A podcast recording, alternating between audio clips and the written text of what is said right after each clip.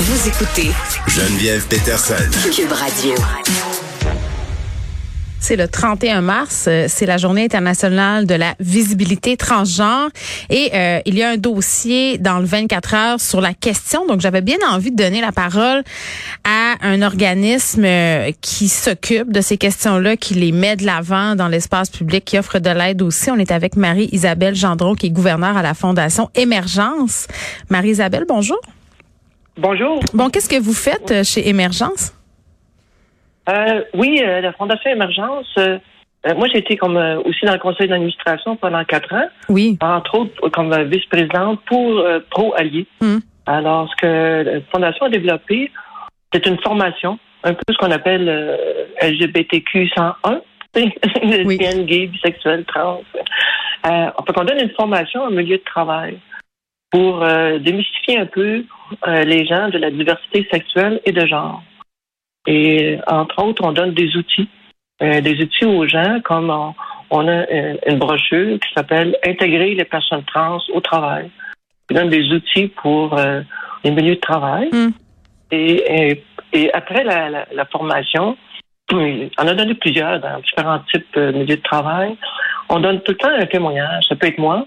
On est quelques personnes qui, qui donnent notre témoignage de vie de, notre transition en mm. milieu de travail pour euh, montrer euh, qui est une personne trans, démystifier un peu euh, ce côté-là. Mais Marie-Isabelle, on s'est parlé, ça fait pas si longtemps que ça, là. Oui. Puis j'avais beaucoup aimé notre entretien parce que je trouvais que vous aviez une façon vraiment accessible de parler de ces enjeux-là parce que je vous communiquais un peu ma peur souvent d'aborder ces thématiques-là, de faire une erreur, de faire de la peine et tout ça. Puis mm-hmm. le côté travail, le côté milieu professionnel, même le côté amical, je trouve ça mm-hmm. intéressant qu'on l'aborde parce que dans le fond, ce que vous m'aviez dit la dernière fois, c'est simple. Vous me dites, allez-y, puis il faut pas avoir peur de poser des questions et tout ça.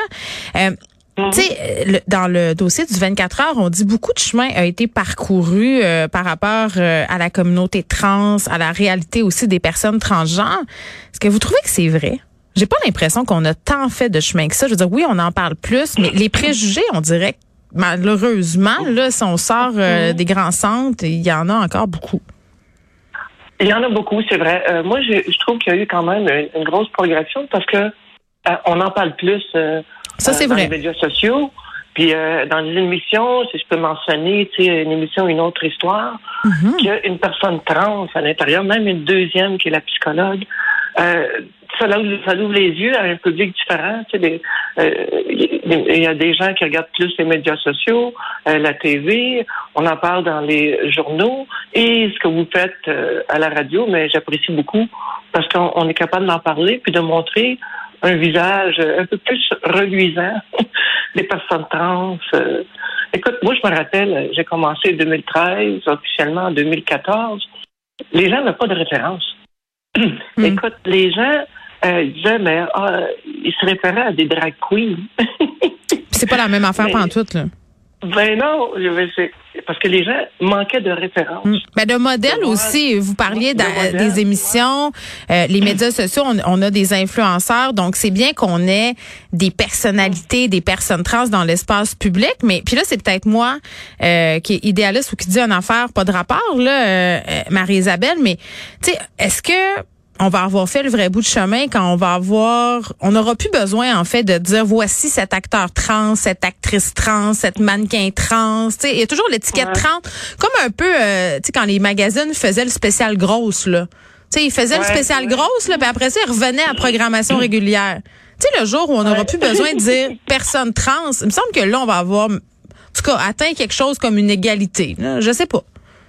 Oui, on a un grand bout de chemin à faire. C'est comme moi, je me présente comme femme. Aujourd'hui, on me rencontre puis on voit une femme. Mm-hmm. Euh, je parle de femme trans pour la cause.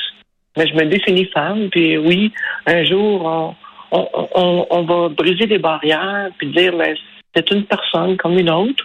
Mm. Et les femmes, il y a beaucoup de chemin à faire. Ça passe par l'éducation. Il, y, a beaucoup de gens encore qui n'ont jamais rencontré, euh, qui ont des, des vieux, euh, des vieux préjugés on voyait les, il y a eu beaucoup de personnes trans qui ont passé par, euh, euh, par la pornographie, euh, par les, dans la rue, la prostitution, ton recul il y a 30-40 ans. les gens, on n'avait pas, cette permission-là d'être trans parce que on nous, on considérait malade. ouais. Mais tu sais, c'est drôle. Je lisais, je pense que c'est cette semaine sur Twitter, Michel Blanc qui écrivait moi, je suis tannée qu'on m'approche. Mais elle disait, je comprends là, pourquoi on m'approche pour parler de ça, mais elle, disait qu'elle était tannée de se faire solliciter pour parler de sa transsexualité, de sa transition. Elle disait, moi, à la base, voici ce que je fais comme métier. C'est l'impression d'être devenue un peu le porte-étendard. Est-ce que, Marie-Isabelle, vous vous sentez obligée de partager votre expérience quand vous rencontrez des gens? Il me semble qu'à un moment donné, ça doit devenir très, très lourd de porter ça sur ses épaules. L'enjeu trans, être trans. Euh, oui, c'est un, bon sujet. Je peux comprendre euh, Michel Blanc. Elle a été quand même instigatrice il y a plusieurs années. Une des premières à en euh, parler. dans les premières à en parler. Elle a mm-hmm. écrit un livre. Ça m'a aidé beaucoup. Ah oui? Parce que j'ai eu un modèle. Mm. Il me manquait moi-même des modèles positifs qui ont réussi dans la vie. Puis, c'en était un. Ce n'était une personne qui a passé au travers. Fait que c'était important. Puis je peux comprendre le poids peut être lourd. Moi-même, quand je rencontre des gens qui m'ont pas connu avant, ben, je suis femme.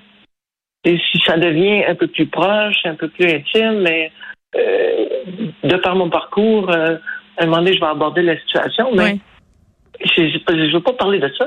Euh, oui, sans arrêt, là. ben non, ben non, au début, c'était ça. Dans, dans la transition, oui. je devais expliquer à tout le monde, à chacun, parce que mon apparence, un peu entre les deux, puis on me posait beaucoup de questions. J'avais à éduquer toutes les gens de mon entourage. C'est lourd à porter. C'est pour ça que si on fait l'éducation, hmm. et que les gens sont de plus en plus éduqués, si on, le ferait dans les écoles, puis que les gens n'aient pas à poser plein de questions, hmm. ça peut devenir lourd. Ben, dans ben, mon cas, je suis fière d'en parler. Euh, j'ai été euh, très bien reçue dans mon travail. Euh, j'ai eu des difficultés comme tout le monde. Mais d'en parler, c'est pour rendre la chose plus facile pour les autres. Mm. De montrer qu'on peut avoir une vie tout à fait, en guillemets, normale. euh, plein de types de personnes euh, dans le milieu trans comme dans le mm. milieu de tous les jours.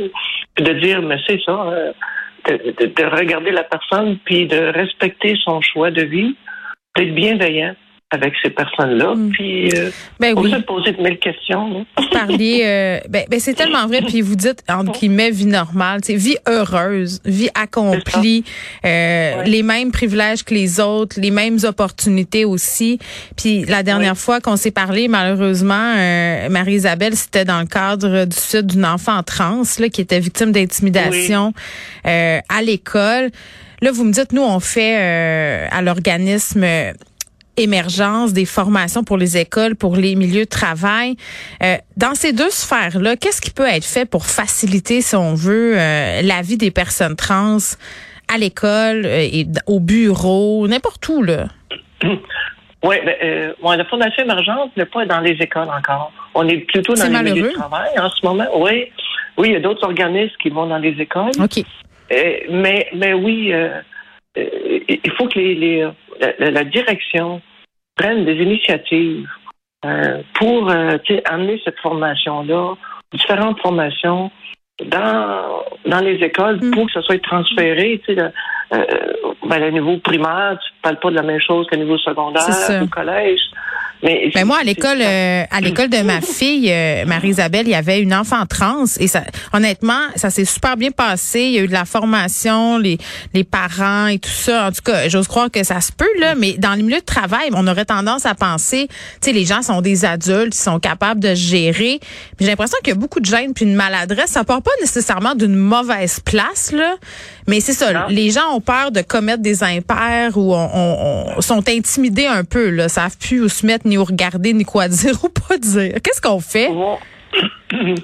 Euh, oui, encore. Oui, euh, moi été dans un milieu de travail. C'était traditionnel comme milieu? Ben, moi, c'était dans chez Pratt Whitney Canada. Okay. moteur d'avion et d'hélicoptère, moteur à turbine. Euh, beaucoup d'hommes, mm-hmm. de plus en plus de femmes maintenant, bravo. Mais il y a des gens qui étaient très inconfortables, ah oui, hein? qui étaient mal à l'aise. Il y en a eu. J'ai eu des bons alliés. Euh, j'ai été très chanceuse. J'ai été appuyée, mais des gens qui sont distancés, qui mal à l'aise. Euh, ça a pris des fois un an à, me recontacter. Euh, on s'invite moins dans les 5 à 7, dans milieu d'hommes, hommes, mais là, une femme a plus sa place. on... fait que vous avez vécu le sexisme? Oui, même, moi, je répondais. C'est euh, fou, pareil. ouais, j'ai le sexisme féminin. Ouais. Parce que je suis une spécialiste technique en moteur à turbine. OK. lorsque j'ai travaillé euh, longtemps là-dedans, longtemps comme homme, puis là, je mm. répondais, mais c'est Marie maintenant. Euh, et là, quand je s'apercevais que c'était une femme, mais dans certains cas, euh, j'ai eu, mais là, il, s'arrêtait, puis j'ai une, une éducation technique euh, sur tel tel moteur. Mm. ah là, vous étiez plus, vous étiez plus compétente. Ouais, wow. là, j'avais jamais cette question-là avant. Ah, c'est comme ah, ah. j'étais la réceptionniste pour diriger. Puis là, j'ai dit, ben, je vais essayer de vous répondre. Allez-y, tu sais. Là, ils pouvaient s'apercevoir que j'étais compétente. Puis là, la barrière était brisée. mais on dirait que je devais prouver euh, que j'étais compétente à certains. C'est pas tout le monde, mais j'ai vécu du sexisme euh, féminin. mais les gens sont mal informés. Hein. Hmm. Il y avait des gens qui connaissaient des personnes trans dans leur entourage. Là, c'était facile. Ils comprenaient. Mais les gens qui n'avaient jamais rencontré, euh, ben, allaient poser plus de questions. Des fois, des questions indiscrètes comme As-tu eu l'opération? Ah mon Dieu. Mais pourquoi on fait une fixation là-dessus encore, hein? Oui, ouais, c'est, je vois ça incroyable. Il y en a qui insistaient, là. C'est comme Mais ben oui, on n'a pas de relation intime. Oui, on n'est pas obligé de la savoir. Oui, non. Mais euh, euh, oui, c'est, c'est étonnant. On parle de 2014. Ça. Euh, oui, ça a pris du temps pour plusieurs personnes d'être, d'être bien à l'aise avec moi. Il y en a que ça a pris six mois, un an. Il y en a d'autres que c'est facile. Alors, euh, il y a beaucoup de détresse dans le milieu de travail. Tu sais, je suis en contact avec bien des gens dans différents hmm. milieux.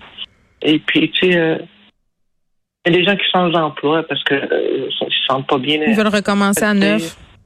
Moi, moi, il y en a hmm. qui perdent leur emploi. Puis la raison, mais ils trouvent d'autres raisons. Je connais une personne en même temps que moi qui l'a fait dans une autre compagnie.